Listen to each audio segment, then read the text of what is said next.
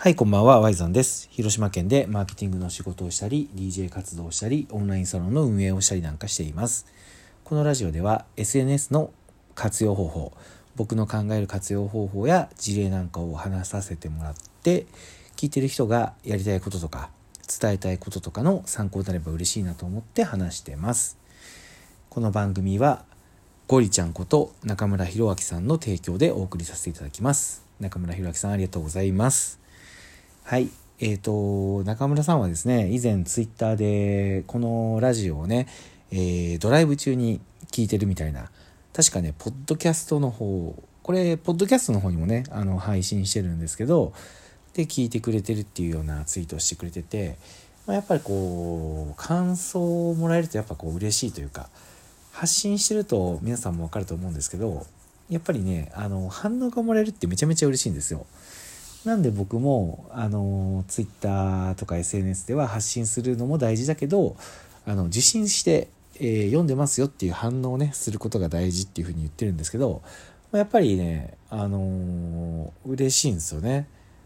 その中村さんがツイートしてくれてるのをねあの見た時に、えー嬉しくてでスポンサーも買ってくれてあ聞いてね帰ってくれてるんだなっていうふうに思うと非常に嬉しくてまあ、そうなるとねやっぱりちょっとこうツイッターでどんなことをつぶやいてるのかなとかも気になると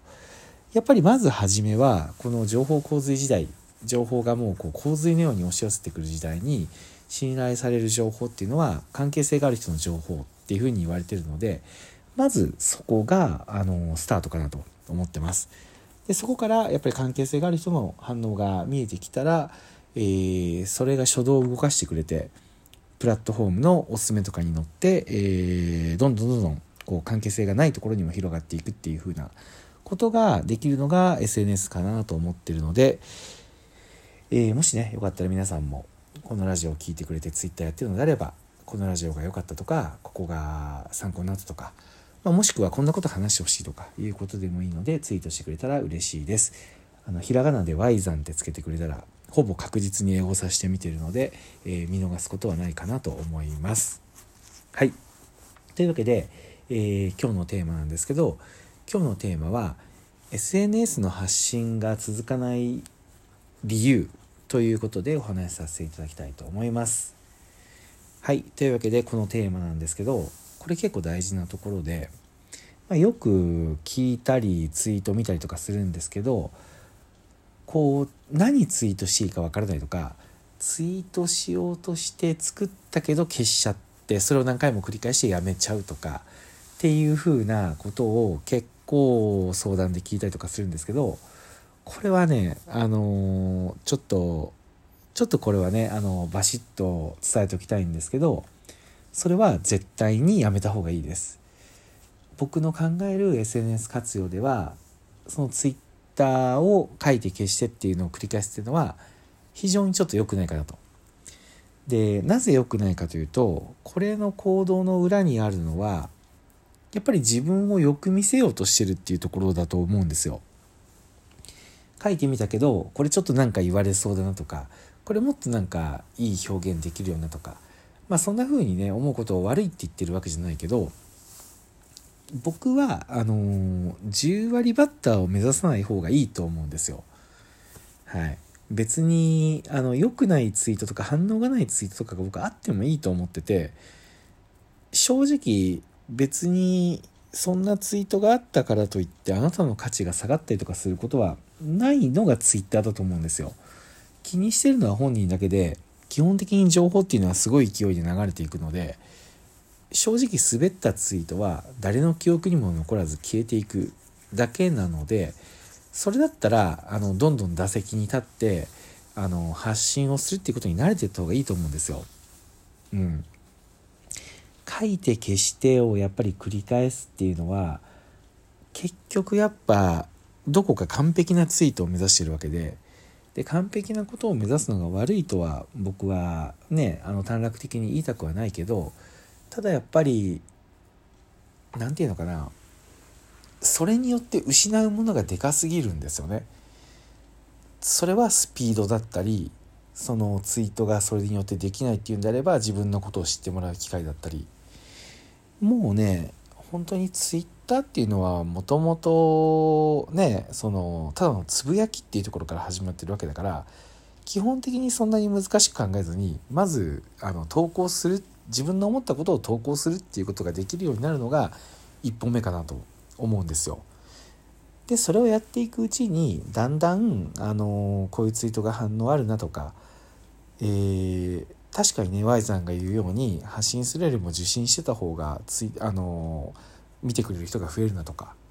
で関係性があって見てくれる人が増えてきたら基本的に何つぶやいても反応してくれるような人がどんどん出てくるなと。でこの人たちと仲良くしていくのが楽しいなと。でそうやっている中でたまにこうバシッとねその誰が見てもこのツイートは共感するとか役に立つとかみたいなものが出たら初めは関係性がある人しか反応しなかったけどそれが気づいたらこういいツイートだったんでねどんどん拡散されて、えー、広がっていって全然自分の知らないところまで届いちゃったとかいうことっていうのがあるのが面白いところだと思うんですよ。でそこばっかり狙ってたらあの普段のツイートがなくなっちゃうっていうことになるのでその決してねいいツイートができるまで決してつぶやかなかったらそうなるとコミュニケーションが生まれる隙がやっぱないんですよ。ななんかすごいガチで熱いツイートっていいなと思うけどちょっと反応しにくかったりしません？それよりかはあのちょっとやっぱ隙があるツイートとかの方がやっぱ人の反応って生まれやすいんですよね。やっぱりね、あの僕のこのラジオトークに共感してくれてるのであれば完璧をやっぱ目指すっていうところからどれだけあの離れれるかが鍵だと思うんですよ。うん、なので結局何をつぶやいていいかわからないとかそのつぶやいたのを決してやめちゃうっていう人は、まあ、よく見られようとしてるか。それかまああの自分の本音っていうのがどう扱われるか怖いか、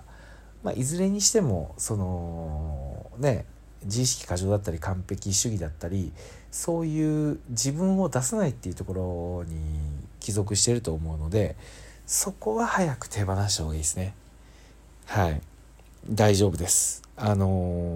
何つぶやいてもそんなに見られることはないですからそれよりも人のツイートをしっかり見て反応してで興味持ってもらう人を増やしてでその中で本当に自分がもう本当に10回に1回とかでいいのであのバシッと決まるツイートがあったらそれが広がっていくっていうようなこれぐらいの感覚で、えー、やった方がいいです。で問題はやっぱりあのいいことしかつぶやかないツイートになるとあの本当に人柄が生まれにくいんですよ。当たり前ですけど。リアルの世界でもなんかずっと真面目な人ってなんかとっつきにくいじゃないですか。はい。なんかねでそういう人って結構もろかったりするじゃないですか。結局やっぱツイッターって人間味なんですよ。ただ、あの僕が一個だけ伝えたいのは実況中継とかになっちゃうとやっぱ見てても面白くないのであの自分が何を思ったかどう感じたかとかあの悔しかったとか嬉しかったとかあの恥ずかしかったとかでどういうふうにしようと思ったとかそういうことでもいいのでなんか自分がね自分のドラマの主人公みたいな感じでそのどの部分も切り取ると。それだったらもうそんなに時間かけずにそこで腹くくればねできると思うのでそんな風に Twitter を楽しんでくれたら嬉しいなと僕は思います。はい。というわけでね今日の話はなんかシンプルな話に聞こえるけどこれ結構大事なんですよ。本当に。ただねあのシンプルで大事なことほどあの言うと普通になっちゃうんですよ。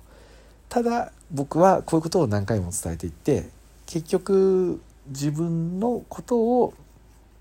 伝えて自分のファンを作るっていう方向に、えー、みんなに行ってほしいなと思ってるので、えー、話させてもらいました。はい。というわけで今日は以上です。はい。というわけで日付変わって今日はクリスマスなんで、えー、特に僕は普通に仕事をして過ごすっていうことではあるんですけど、えー、皆さんが良いクリスマスを過ごせたらいいなと思って、えー、Twitter をね、楽しみながら見せてもらおうと思います。はい。では今日もお疲れ様でした。良いクリスマスを。